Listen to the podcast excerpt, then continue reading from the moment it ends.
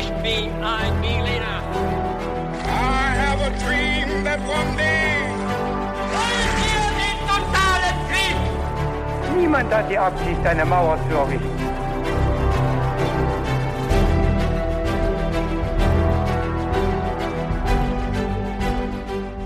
Hi und willkommen zurück bei His2Go. Mit mir, David.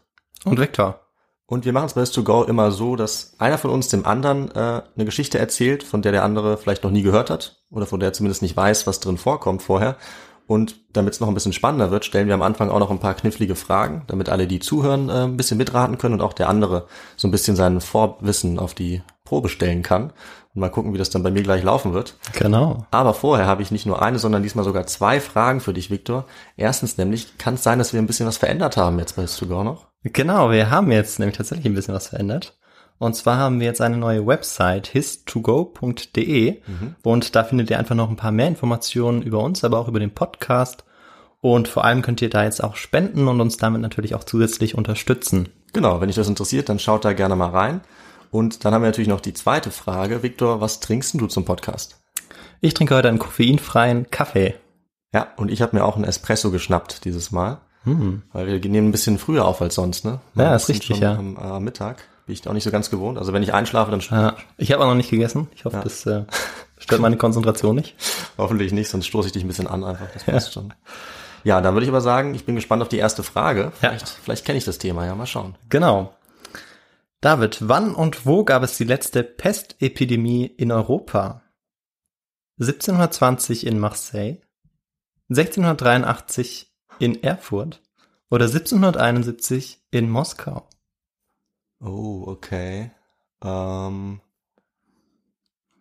boah, da habe ich von allen dreien habe ich noch nie gehört. Mhm. Ähm, ja, ist auch zeitlich nah beieinander. Äh, ja, dann sage ich mal äh, Marseille. Mhm.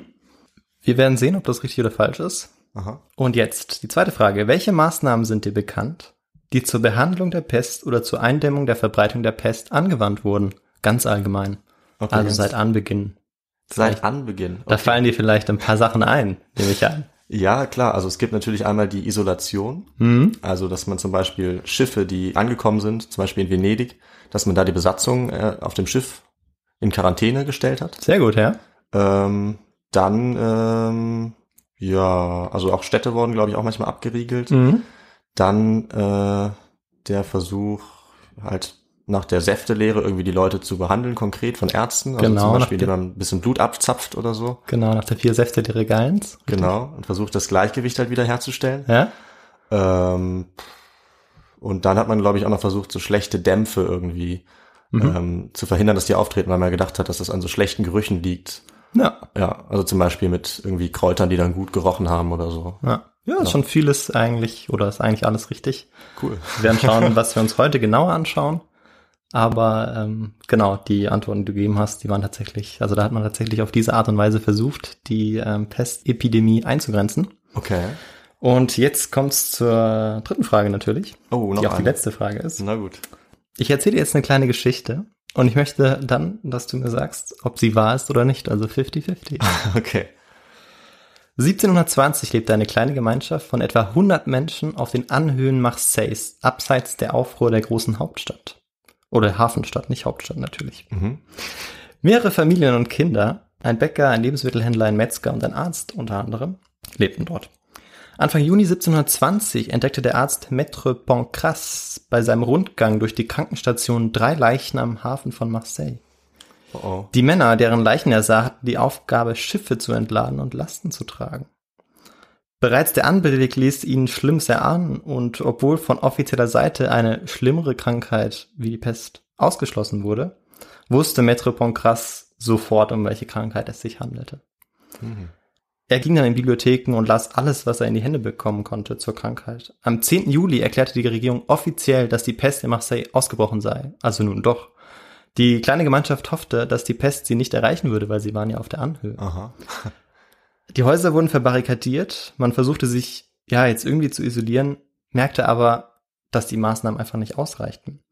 Die einzige Chance, um zu überleben, war jetzt aus der Stadt zu verschwinden.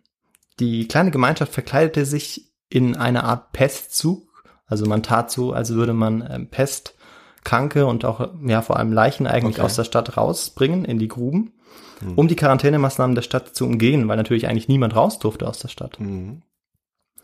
Und sie schaffen es tatsächlich, der Pest zu entfliehen und bauten unweit von Marseille dann auch ein autarkes Leben auf, also diese Gemeinschaft. Okay.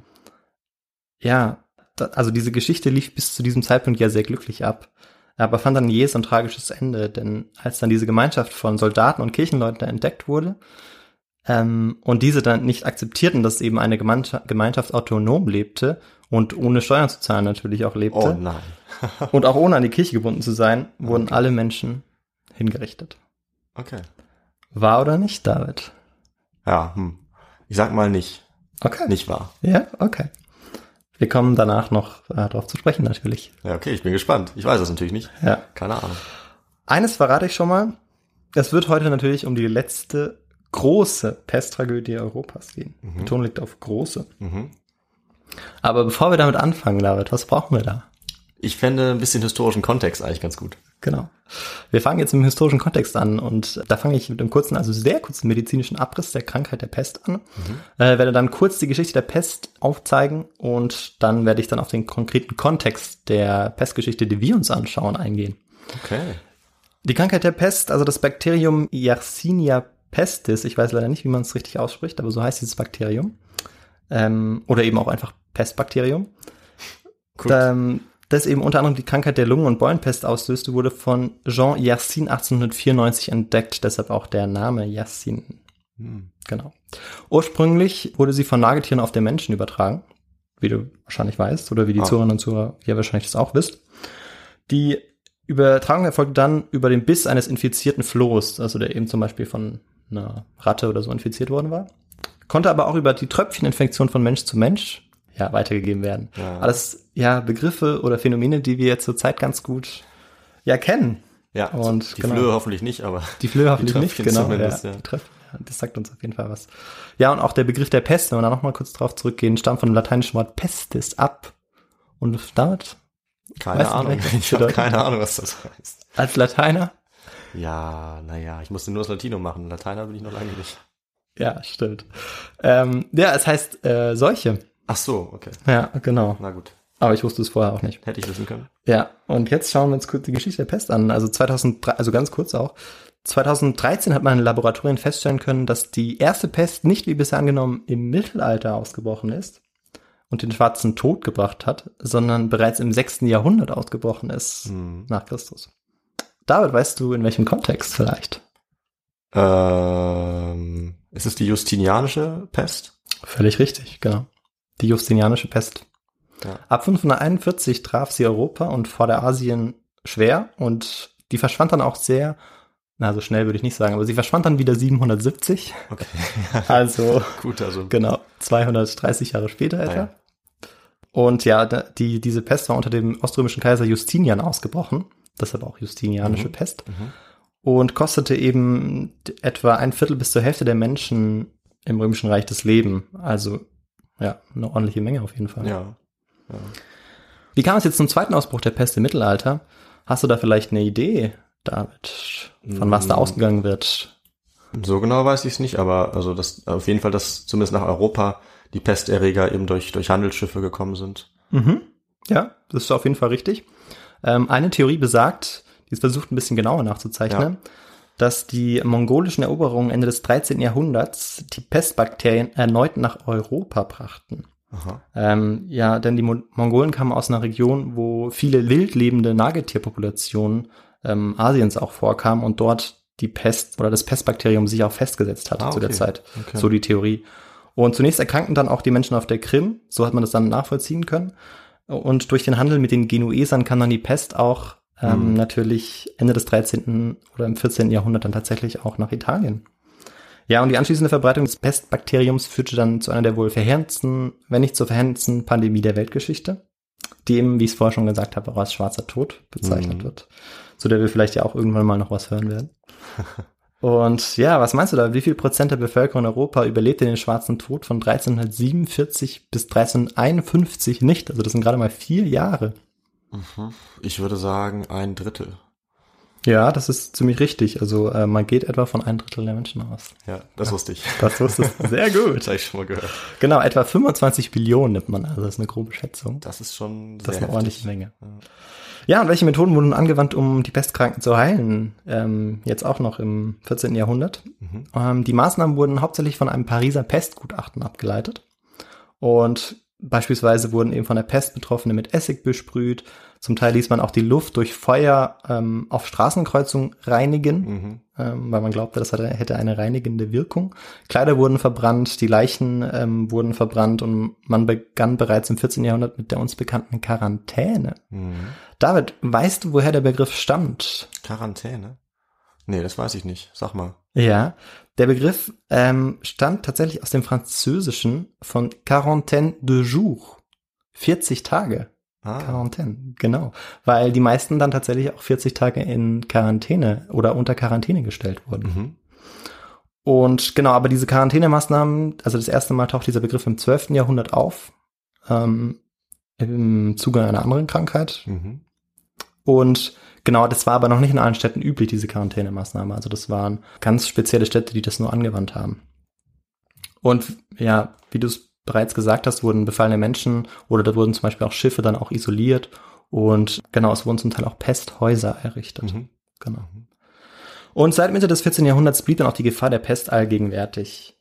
Und ja, das Fehlen an Wissen zur Medizin führte dann auch dazu, dass eben auch andere Krankheiten fälschlicherweise der Pest zugeordnet wurden. Also zum Beispiel auch die, ähm, die antoninische Pest. Antoninische Pest war wahrscheinlich gar keine Pest, der Mark Aurel eben zum Opfer fiel, Okay. sondern es war wahrscheinlich vielmehr eben die schwarzen Pocken.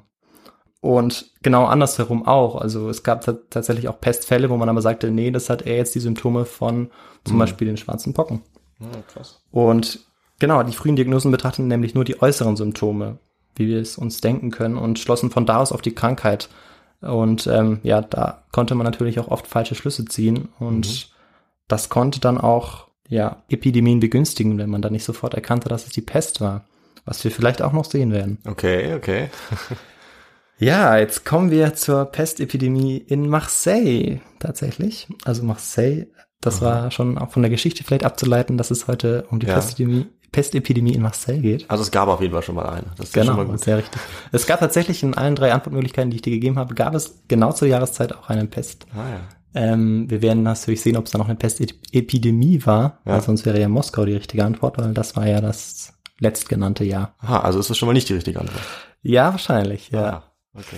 Ähm, genau, in der zweiten Hälfte des 17. Jahrhunderts ähm, schien die Krankheit der Pest in Südeuropa eigentlich fast ausgestorben zu sein. Also die Pest war, kam dann noch vor, aber eher in nördlicheren Gebieten, in Siebenbürgen, Polen, Ostpreußen. Mhm. Und ja, Marseille war zu diesem Zeitpunkt bereits ein ganz wichtiger Dreh- und Angelpunkt für den Seehandel und die Wirtschaft äh, Frankreichs. Und ja, wer ist eigentlich Ende des 17. Jahrhunderts in Frankreich an der Macht, David? Weißt du das? Ende des 17. Jahrhunderts. Mhm. Also Ich, ich vermute Wir mal, sind schon wieder in Frankreich. Ich vermute mal, es ist ein Ludwig. Sehr richtig, ja. Aber puh, ist es dann der 14.? Ist der 14. richtig, Okay. und sein Minister Colbert. Okay. Ja, und deren absolutes, absolutistische Politik, wenn man das so sagen kann, führte auch eben in Marseille zu weitreichenden Änderungen. Zum einen wurden eben städtische Projekte wie der Bau einer neuen Stadtmauer vollzogen, aber zum anderen auch ähm, wurden weitreichende wirtschaftliche Maßnahmen vollzogen, die für Marseille bedeuten, dass es ein Handelsmonopol über die Waren der Levante zugesprochen bekam. Und genau diese Waren aus der Levan Levante brachten Marseille und dem Königreich Frankreich große Reichtümer. Aber wahrscheinlich auch noch was anderes. Ja, das ist gut möglich, ja. Marseille war die zweitgrößte oder drittgrößte Stadt Frankreichs Anfang des 18. Jahrhunderts. Ähm, also auch Okay. hatte eine relativ hohe Bevölkerungszahl. Und in den 1710ern boomte dann die Wirtschaft und das lag eben nicht zuletzt an dem Hafen und an dem Handel mit, ähm, mit dem Osmanischen Reich zu dem Zeitpunkt. Genau, und wie wir schon so ein bisschen gesagt haben, Handel, das scheint ja etwas Positives zu sein. Aber äh, was könnte denn das Problem dieses Mittelmeerhandels gewesen sein? Ja, naja, dass die Willst du's Pest kommt, oder? Genau.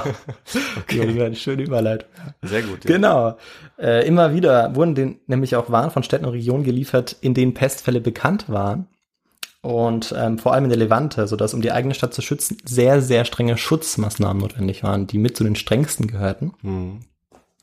Denn seit der justinianischen Pest im 6. Jahrhundert war Marseille immer wieder von der Pest getroffen worden. Insbesondere 1580 Es war auch eine sehr ähm, starke Pest. Wir haben leider nicht so viele ja, Überlieferungen dazu, deshalb ist sie uns nicht so präsent. Okay. Ähm, während den Religionskriegen hat eben auch eine Pest gewütet. Ja, und wie sahen jetzt diese Reglementierungen aus, David? Kannst du dir das irgendwie vorstellen? Die Marseille jetzt vorgenommen. genau. Ähm, ich kann mir vorstellen, dass vielleicht äh, die, die Schiffe, die aus der Region gekommen sind, wo man Mhm. Pest fest vermutet hat oder das wusste, dass die vielleicht eine Zeit lang ähm, warten mussten, Mhm. bevor sie äh, anlegen durften oder, oder die Leute an Land gehen durften. Ja, also das ist genau, das Ja. ist genau das, worauf ich jetzt hinaus will. Sehr gut. Wollte ein Schiff nämlich aus der Levante im Norden Afrikas anlegen, musste es zunächst einmal auf einer Insel von Marseille, Ah, okay. L'Île de Pomègue, anlegen. Und der, Kapi der Kapitän musste dann, bevor er in die Stadt Marseille betrat, eine Art Gesundheitsbehörde aufsuchen, die eben außerhalb der Stadt lag. Und die entschied dann darüber, wie lange die Besatzung und die Waren unter Quarantäne gestellt werden mussten.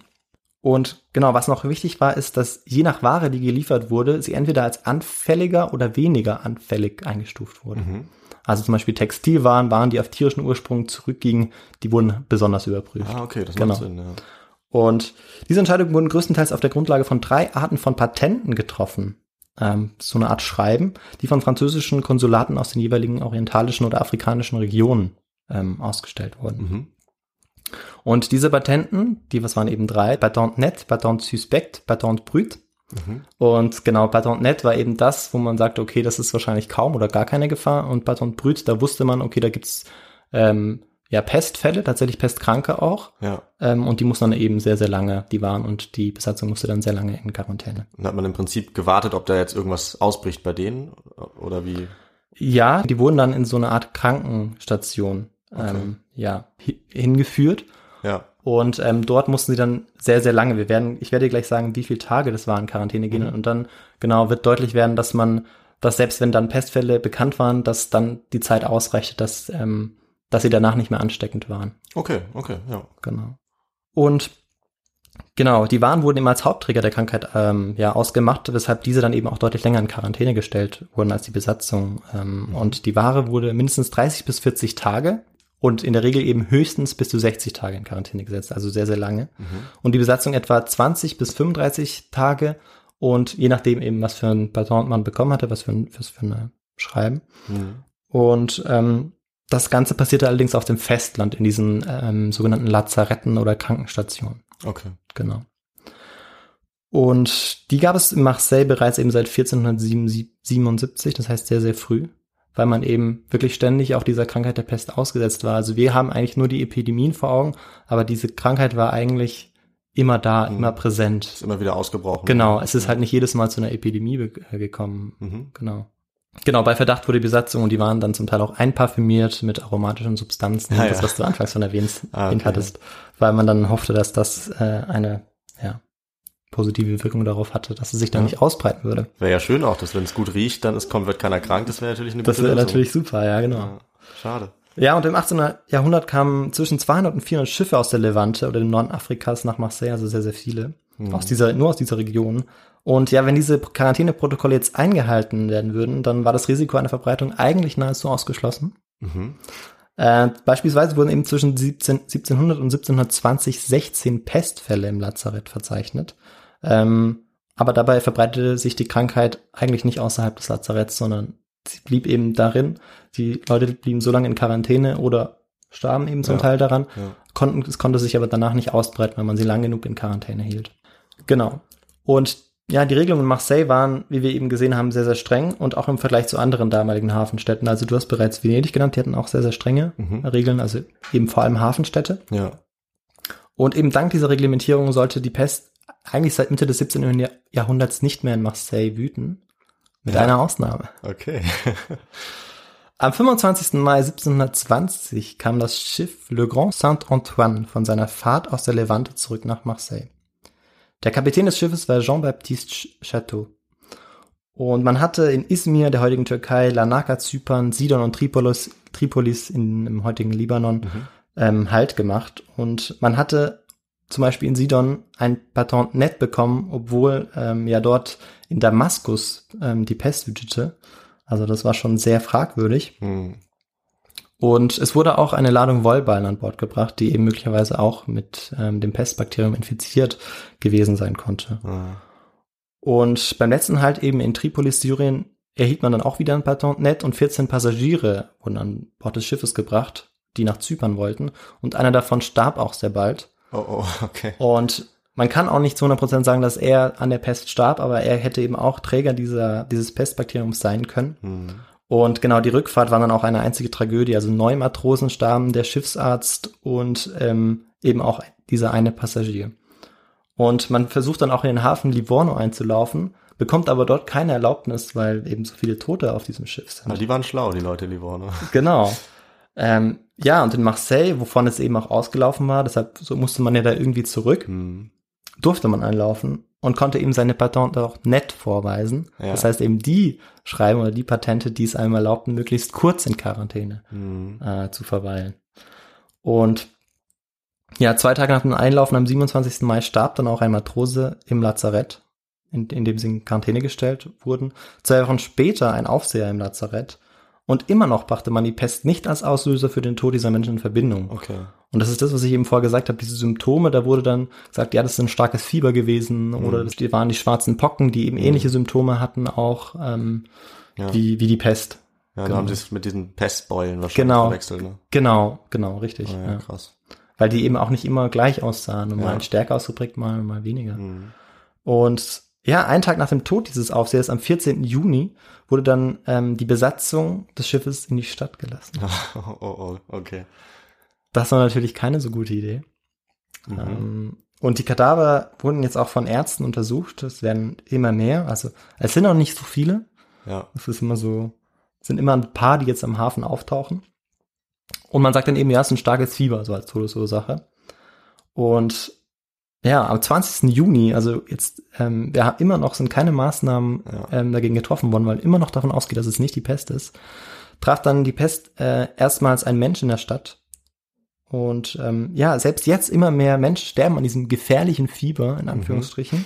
Und bis zum 9. Juli wurden dann immer noch keine Maßnahmen getroffen. Und erst da am 9. Juli, sechs Wochen nach Eintreffen des Schiffes, diagnostizieren die Ärzte dann die Pest. Und ja, im Lazarett starben jetzt immer mehr Menschen, unter anderem die Lastenträger der Waren eben der Grand, äh, ja, Grand Saint-Antoine, dem Schiff. Mhm. Und ja, man, man traute sich möglicherweise ja auch die Epidemie nicht beim Namen zu nennen. Und man hoffte irgendwie immer noch die Verbreitung stoppen zu können, weil es gab immer noch einzelne Leute, die sagten, nee, das, das kann Ja. nicht die Pest sein. Vielleicht auch, weil es einen Interessenkonflikt gab, weil man vielleicht auch nicht wollte, dass die Pest kommt. Ähm, da werden wir noch gleich drauf zu sprechen kommen, wer denn so ein bisschen, ja, vielleicht auch wollte, dass diese Ware so schnell wie möglich an Land gebracht wird. Aha. Genau. Ähm, denn ja, wie kommt es zu dieser Nachlässigkeit? Ähm, die Schiffsladung, die hatte einen Wert von 300.000 Livre. Also die war sehr, sehr wertvoll, auch für damalige Verhältnisse sehr wertvoll oder besonders für damalige Verhältnisse. Ja. Und ähm, gehörte der gehörte Familien aus der Bourgeoisie und die wollten natürlich die Ware bei der großen jährlichen Messe ausstellen, La Foire de Beaucaire, die ihnen immer ähm, ja sehr viel Umsatz und Gewinn versprach. Und dann konnten die natürlich auch gut argumentieren, dass man das mal schnell an Land holt. Ne? Genau, und das ist natürlich jetzt die Frage, ob diese Familien ihren politischen Einfluss tatsächlich geltend gemacht haben, um die Waren ähm, ja, an Land zu bekommen. Und es gilt tatsächlich auch als sehr wahrscheinlich. Also es gibt keine Belege dafür. Mhm. Aber ja, also wir werden vielleicht noch auf ein konkretes Schreiben kommen, dass das zum Teil vielleicht schon auch irgendwie dann doch belegt. Okay. In jedem Fall, in jedem Fall wurden eben diese strengen Regeln größtenteils missachtet. Die Zeit, in der die Besatzungen, die waren unter Quarantäne gesetzt wurden, war viel zu kurz, kurz. Und insbesondere wenn man beachtet, dass eben auf dem Schiff bereits neun Menschen gestorben waren. Und ähm, genau, dann gab es eben dieses eine Schreiben des Kapitäns, das uns noch heute überliefert ist tatsächlich. Das legt uns nahe, dass er eben versucht hat, die Gesundheitsbehörde zu hintergehen, weil er behauptet hat, die Todesursache der Matrosen oder ähm, der Menschen, die auf seinem Schiff gestorben sind, war, war tatsächlich schlechte Ernährung. Ah, okay. Ähm, ja, inwieweit dann tatsächlich die Gesundheitsbehörde dann auch bestechlich war Mhm. oder ob sie das dann wirklich so geglaubt haben, kann man heute Mhm. nicht mehr so gut nachvollziehen. Auf jeden Fall nimmt das natürlich jetzt kein gutes Ende. Am 1. und 12. Juli werden dann alle Schiffe, die aus der Levante kamen, mit dem mit Patente Brut, auch nur diejenigen, und wir wissen ja, dass das nicht immer so mit rechten Dingen zugeht, Ja. ähm, werden jetzt eben auf eine zweite Insel, l'Île de Jard, geleitet, die auch eben in der Nähe von Marseille ist, um dort eben nicht zur Verbreitung beizutragen. Und das Schiff der Grand Saint-Antoine, ähm, der ursprüngliche Träger der Krankheit, wurde eben am 27. Juni, also zwar schon vorher dorthin geführt, aber erst einen Monat nachdem es angekommen war. Ja. Das heißt, davor lag es die ganze Zeit im Hafen und ja, natürlich sind auch Leute immer wieder drauf, Schiffsmeister oder um das Sachen zu reparieren und so weiter. Und genau, erst im September wurde das Schiff dann auch komplett, also die Waren wurden zum Teil bereits vorher verbrannt, aber im September wurde erst das Schiff komplett dann auch verbrannt. Ach krass, die haben das ganze Schiff abgefackelt. Die haben das ganze Schiff abgefackelt. okay, na immerhin. ja, ja, weil jetzt hatten sie da keine Lust mehr drauf. Ja, aber, das das war natürlich- spät, ne? Ja, das werden wir jetzt dann, dann tatsächlich auch noch mitbekommen. Am 30. Juli entschied dann das Parlament der Provence die Schließung der Tore der Stadt und den Verbot jeglichen Handels. 3000 Bettler wurden hinausgeworfen aus der Stadt. Äh, Ausgangssperren wurden verhängt. Kranke sollten ähm, jetzt zu den Lazaretten, Gesunde sollten zu Hause bleiben. Mhm. Wir kennen das. Und ja, außerdem sollte eine Bürgerwehr eingerichtet werden, die dann aber auch damit begann, Jüdinnen und Juden zu jagen. Ja, okay. Und ja, dass man versucht, Schuldige auszumachen, da kann man jetzt eigentlich auch wieder ganz gut eine Parallele zur, ähm, ja, zur heutigen Corona-Zeit, wie man so sagt, ja. ziehen. Ja. Ähm, weißt du vielleicht, in welchem Zusammenhang, Zusammenhang, David? Ähm, Oder fällt dir da vielleicht ein Beispiel ein? Ja, also man, man, man kann äh, jetzt aktuell Verschwörungstheorien halt ranziehen, die irgendwie Bill Gates verantwortlich machen Zum Beispiel, Oder- zum Beispiel. oder andere. Oder Gibt's ga, genug. ganz, ganz konkret, ähm, oder das ist ja ein ganz konkretes Beispiel, aber vielleicht Ja. noch ein bisschen größeren Zusammenhang ist eigentlich, ja, das Beispiel so ein bisschen Donald Trump, das man wieder hervorheben kann, leider. Denn der nennt ja diesen Virus auch nur China-Virus. Stimmt, ja. Ähm, und genau, der hat sich eigentlich von diesem mittelalterlichen, und damit tut man eigentlich dem Mittelalter auch fast Unrecht, von dieser Mhm. mittelalterlichen Haltung auch gar nicht emanzipiert. Also, dass Mhm. man immer versucht, jemand, ja, Schuldigen auszumachen für ähm, etwas, wofür man irgendwie das Gefühl hat, dass man die Kontrolle auch verliert. Ja, da gibt's auf jeden Fall Parallelen. Auch bei der, das nicht wahrhaben wollen, was die Behörden dann an den Tag gelegt haben in Marseille, ist natürlich auch sehr ähnlich, wie einige Länder jetzt darauf reagiert haben. Völlig richtig, genau. Und Ja. ja, leider waren es natürlich in, in der Zeit, also im Mittelalter, der Neuzeit, immer eigentlich die Juden, die verantwortlich gemacht wurden. Hm. Ganz, ganz oft. Ne? Ja, genau so ist es, ja. Genau, und im August 1720 verschlimmert sich dann die Lage extrem und ähm, ja, erst da werden dann auch tatsächlich außerordentlich drastische Maßnahmen ergriffen und äh, wie Hippokrates, der 400 vor Christus gelebt hat, empfohlen hatte, Okay. der übrigens damals Perikles ähm, bei der großen Seuche von Athen auch unterstützt hatte, Aha. die, diese Seuche von Athen aber war nicht, wie ursprünglich gedacht, eben die Pest, ähm, sondern eine andere Krankheit, ich weiß gerade nicht welche, wahrscheinlich die Pocken, ähm, sollten eben große Feuer um und in der Stadt gezündet werden, Hm. um die Luft zu reinigen. Tja, vielen Dank, Hippokrates. Genau. Also wurde ein Feuer um die Stadtmauer gelegt, Plätze und Straßen wurden in Brand gelegt und jeder, ein, jeder Einwohner und jede Einwohnerin sollte eine Unze Schwefel brennen lassen. Das Ganze während drei Tagen. Okay. Also man muss sich vorstellen, dass wirklich Marseille, ja, wenn man von, von ja, davor stand oder auf einer Anhöhe, ja, dass es da brannte im Prinzip und das aussah, als würde dort Krieg herrschen. ja. Das und das, verrückt. das muss in vielen Städten, vor allem auch im Mittelalter, so gewesen sein. Hm. Wegen dieser falschen Vorstellung, dass es Genau. helfen würde. Genau. Ja.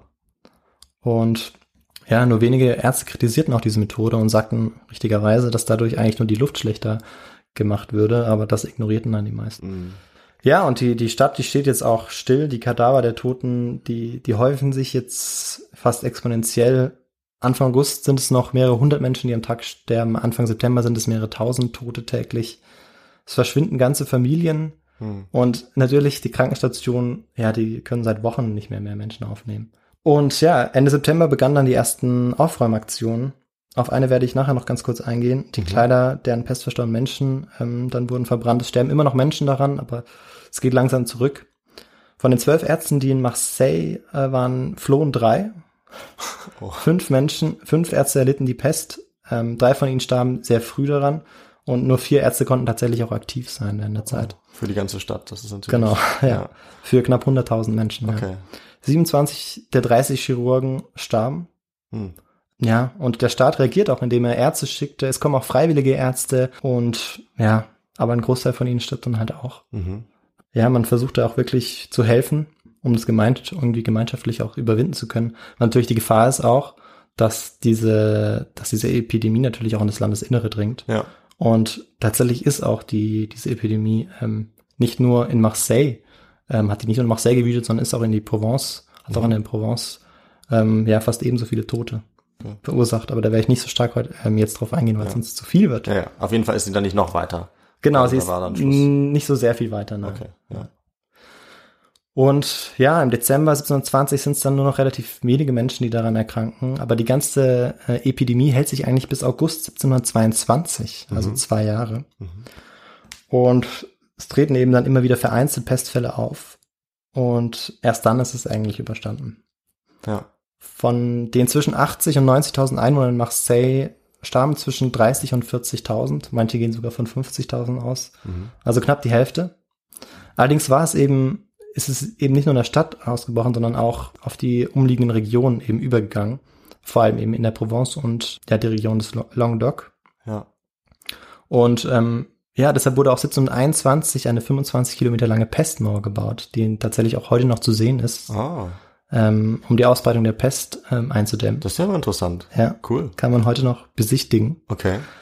Und ja, genau, in der Region Provence fallen dann ja sogar 90 bis 120.000 Menschen zum Opfer. Also da habe ich mich sogar vor vertan. Es sind tatsächlich dann nochmal doppelt so viele, die daran sterben in den umliegenden Regionen. Hm. Weil einfach, der, der Bau dieser Pestmauer auch einfach zu spät erfolgt ist. Ja. Genau. Und ja, vor einem halben Jahr hätte uns wahrscheinlich dieser Zustand relativ weit weg erschienen oder hätten wir gesagt, ja, ja, ist eben eine Geschichte so aus dem, Ja, frühe aus dem Neuzeit Mittel, halt, frühe ne? Neuzeit. Mittelalter. Das, ja, das ist halt denen passiert, das würde uns nie passieren. Und ja, wir kommen heute damit besser zurecht, aber ähm, trotzdem kann uns eben so eine Epidemie noch stark erwischen. Ja. Und vor allem, wenn man sich eben nicht ähm, an die Quarantäne-Vorgaben hält oder wenn Mhm. sich Einzelne darüber, darüber setzen wollen, Mhm. dann kann es eben dazu führen, dass, ähm, dass das Ganze schlimme Auswirkungen hat. Ja, gerade bei einer so tödlichen Krankheit wie der Pest. Ne, Genau. Natürlich, das ist ja dann Genau. schon Klar, ganz anderer Nee, Maßstab. die Ausmaße, Ausmaße sind natürlich ganz anders, ja. Mhm. Ja, wer war, wer war schuld? Also ich habe es ja vorher so ein bisschen aufgezeigt, ähm, vielleicht nochmal kurz zusammenfassend. Ähm, schwierig zu sagen. Also die Verwalter der Gesundheitsbehörde Behörde sicherlich auch, weil sie sich wahrscheinlich irgendwie, ja, bestechen ließen Mhm. oder weil sie da wirklich total naiv waren. Hm. Und genau, der Kapitän natürlich auch und die Anteilseigner des Schiffes und der Waren, die eben auch an einer schnellen Verladung interessiert waren, weil sie eben das Ganze auf dieser Messe de Beaucaire da verkaufen wollten und ähm, deshalb eben auch Regeln zu ihren Gunsten dann auch beugten.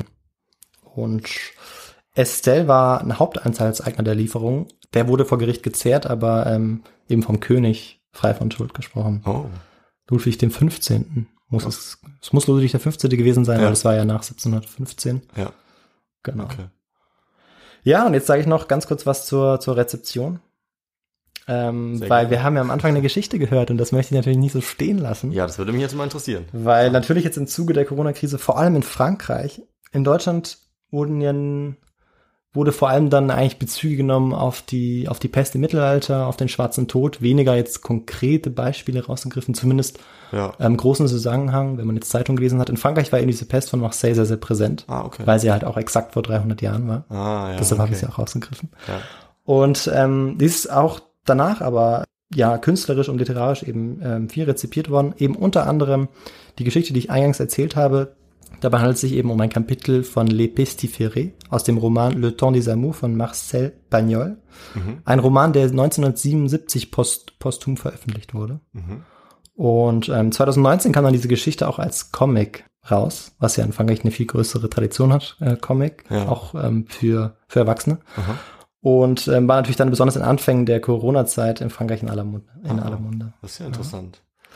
Ja, und künstlerisch, also vor allem der bildenden Kunst, wurde die Pest äh, von Marseille auch viel rezipiert. Und so auch eben das Bild dieser Folge, das äh, ein Gemälde von Michel Serres, Le Chevalier Rose à la Tourette, darstellt. Äh, Und eben dieses Bild stellt das Wegräumen der Kadaver auf dem Platz de la Tourette unter der Leitung des Chevalier Rose im September 1720 dar. Mhm. Äh, Weil ich vorher gesagt hatte, ich würde nochmal auf diese Aufräumarbeiten Ja, eingehen. stimmt. Und mit Hilfe von 150 Soldaten und ähm, ja auch Gefangenen wurden 1200 Kadaver entfernt. Man muss sich vorstellen, die Kadaver waren mehrere Wochen alt Mhm. und Zeitzeugen schrieben, dass man eigentlich nicht mehr von menschlichen Kadavern sprechen konnte, weil sie voller Würmer waren und eigentlich kaum noch zu erkennen waren als Okay. Menschen. Das klingt ziemlich übel. Ja, das ist es wirklich. Und ähm, ja, innerhalb einer halben Stunde wurden sie dann, eine halbe Stunde ist, muss, muss ihnen wie eine Ewigkeit vorgekommen sein, Ja. wurden, dann, wurden sie dann eben in Ausgrabungen geworfen und sofort mit Brandkalk und Erde überfüllt. Okay. Ja, und aufgrund dieser heldenhaften Tat trifft man in Marseille immer wieder auf den Namen eben Chevalier Rose. Also wer mal dort, ähm, jetzt wo man wieder Urlaub machen kann oder wieder reisen kann, wer nach Marseille geht, der trifft sicherlich auf diesen Namen. Ja. Und es war eben die letzte Pest in Westeuropa. 1771 brach in Moskau nochmal die Pest aus. Mhm. Europa blieb von da an von größeren Pestepidemien aber eigentlich verschont. Also ja, Okay. seit dieser Pest in Moskau. Ja. Also war doch das die richtige Antwort. Genau, das wäre die richtige Antwort gewesen, ja. Ja. Ja. Und aber die Geschichte, die war jetzt dann nicht wahr, ne? Weil sie ein Roman. Richtig, war richtig, erfunden. genau, genau. Okay. Sie war, ähm, sie war falsch. Also sie greift dieses Thema, also falsch, sie greift dieses Ja. Thema auf, aber schmückt es dann natürlich ein bisschen aus. Ja. Deshalb, ähm, ja, genau. Und? Und? das war meine Geschichte. Super. Ah, eine Pestgeschichte finde ich gut. Habe ich gar nicht kommen sehen. Ja, Äh, finde ich natürlich eine sehr gute Idee. Ich glaube, an der Pest äh, sind jetzt auch viele Leute interessiert, äh, natürlich aufgrund der, der Pandemie. Und es ist sowieso immer eine spannende Story. Und Hm. ja. du hast ja auch schön ähm, sowohl was Allgemeines dazu gesagt, Kontext, wo die herkommt. ja, ich hoffe, es war nicht zu lang ist. vom Kontext her. Nö, ich finde, das ist schon ganz gut zur Einordnung. Und da hatte man ja auch noch konkrete Einzelfälle, einzelne Schicksale und eine, eine ganze Stadt, finde ich eigentlich eine sehr gute ähm, Überschneidung von Ja. diesen zwei Ansätzen. Genau, vor allem mit der Gegenwart kann man an diesem Beispiel, also sicherlich auch mit anderen Beispielen, aber vor allem an diesem Beispiel, weil es so präsent ist, Mhm. eben ganz viele ja, Vergleiche ziehen, Ja, ähm, was schiefgehen kann, ähm, was aber auch, was man auch gemeinschaftlich erreichen kann, wenn man, wenn man sich zusammentut. Mhm. Ähm, auch diese Hilfe zwischen Deutschland und Frankreich, dass eben französische Patienten oder ja eben Menschen, die am Coronavirus Ja. ähm, ja litten nach Deutschland, Ja. dass man dort behandelt wurden, dass in man Freiburg auch. in Freiburg, Direkt genau. vor Ort, ja. Genau, richtig. Genau.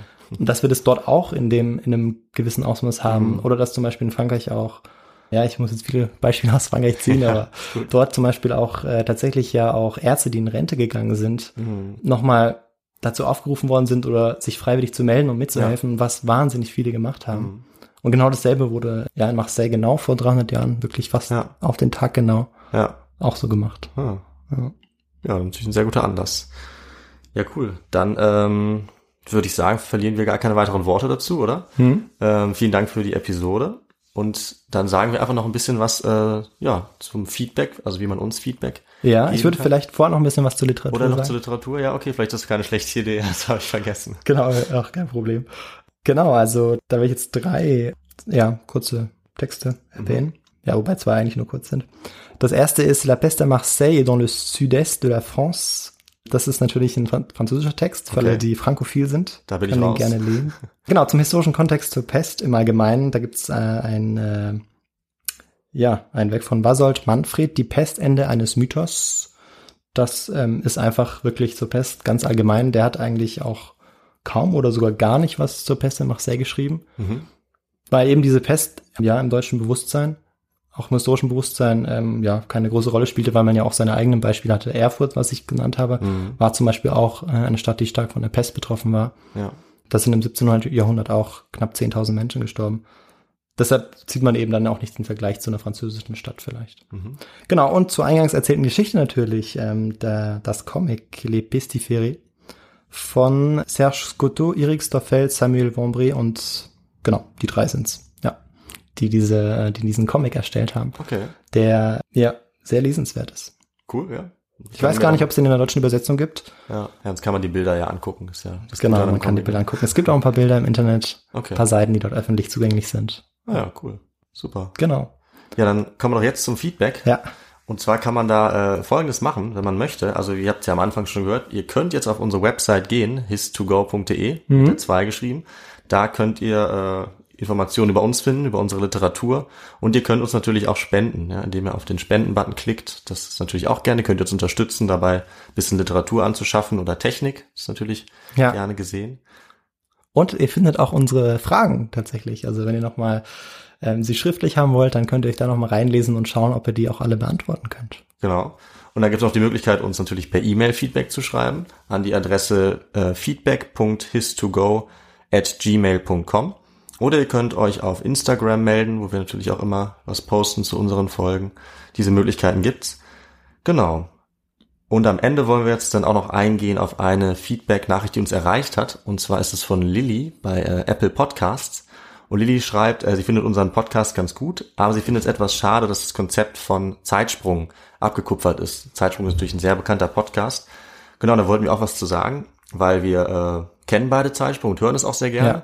Ich höre eigentlich jede Folge, ne? du hörst auch gerne rein. Ja, Victor. auf jeden Fall. Und äh, ja, Lilly hat recht. Also wir haben uns natürlich am Anfang überlegt, welches Konzept nehmen wir für unseren Podcast und haben eben gesehen, dass Zeitsprung, auch ein paar andere Podcasts, wie zum Beispiel Mordlust auch, dass die eben dieses geniale Konzept haben. Der eine erzählt dem anderen was, Na. der andere, und man weiß nicht, was vorher passiert. Und wir haben uns eben gedacht, ja, wieso nehmen wir nicht einfach das beste Konzept quasi für uns, was am meisten Sinn macht und was uns am meisten Spaß macht. Genau, und deswegen haben wir uns für dieses Konzept entschieden und wir finden wir Genau, und auf unsere Weise dann auch adaptiert. Und, genau, wir ja. tragen was dazu bei mit unseren Fragen, mit unserer Art und unseren Inhalten und wir hoffen doch, dass es dann auch allen Spaß macht. Aber wir sagen natürlich auch Danke an, äh, an Zeitsprung, dass sie natürlich so ein gutes Konzept auch vorgestellt haben. Ja. Und auch sonst vielen Dank für die vielen ähm, ja, Ideen für neue Folgen auch und die Feedback-Nachrichten, die wir schon bekommen haben. Genau. Ähm, das freut uns natürlich immer sehr. Und wenn einer der Vorschläge noch nicht umgesetzt wurde, dann seid uns nicht böse. Ja. Denn ähm, wir werden das natürlich auf jeden Fall noch umsetzen wollen, weil viele Ideen auch sehr, sehr gut waren. Ja, das waren wirklich sehr nette Mails, sehr nette Nachrichten. Also vielen Dank dafür. Wir äh, haben, glaube ich, jetzt auch aktuell sogar alle beantwortet. Es kann natürlich mal ein bisschen länger dauern, also habt ruhig Geduld und ja, schreibt uns sehr gerne. Wir freuen uns, motiviert uns. Und da würde ich sagen, Viktor, gibt es eigentlich nichts weiter zu tun, als uns von euch zu verabschieden. Mhm. Wir sind in zehn Tagen wieder da mit der nächsten Episode, die mache ich dann. Und bis dahin äh, alles Gute und ciao. Ja, ciao, macht's gut.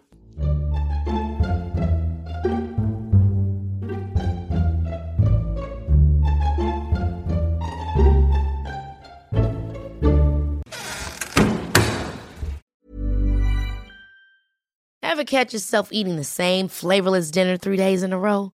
Dreaming of something better? Well, HelloFresh is your guilt-free dream come true, baby. It's me, Kiki Palmer. Let's wake up those taste buds with hot, juicy pecan-crusted chicken or garlic butter shrimp scampi. Mm. Hello Fresh. Stop dreaming of all the delicious possibilities and dig in at HelloFresh.com. Let's get this dinner party started. Hey, it's Paige DeSorbo from Giggly Squad. High quality fashion without the price tag? Say hello to Quince. I'm snagging high end essentials like cozy cashmere sweaters, sleek leather jackets, fine jewelry, and so much more. With Quince being 50 to 80% less than similar brands. And they partner with factories that prioritize safe, ethical, and responsible manufacturing. I love that. Luxury quality within reach. Go to quince.com slash style to get free shipping and 365 day returns on your next order. Quince.com slash style.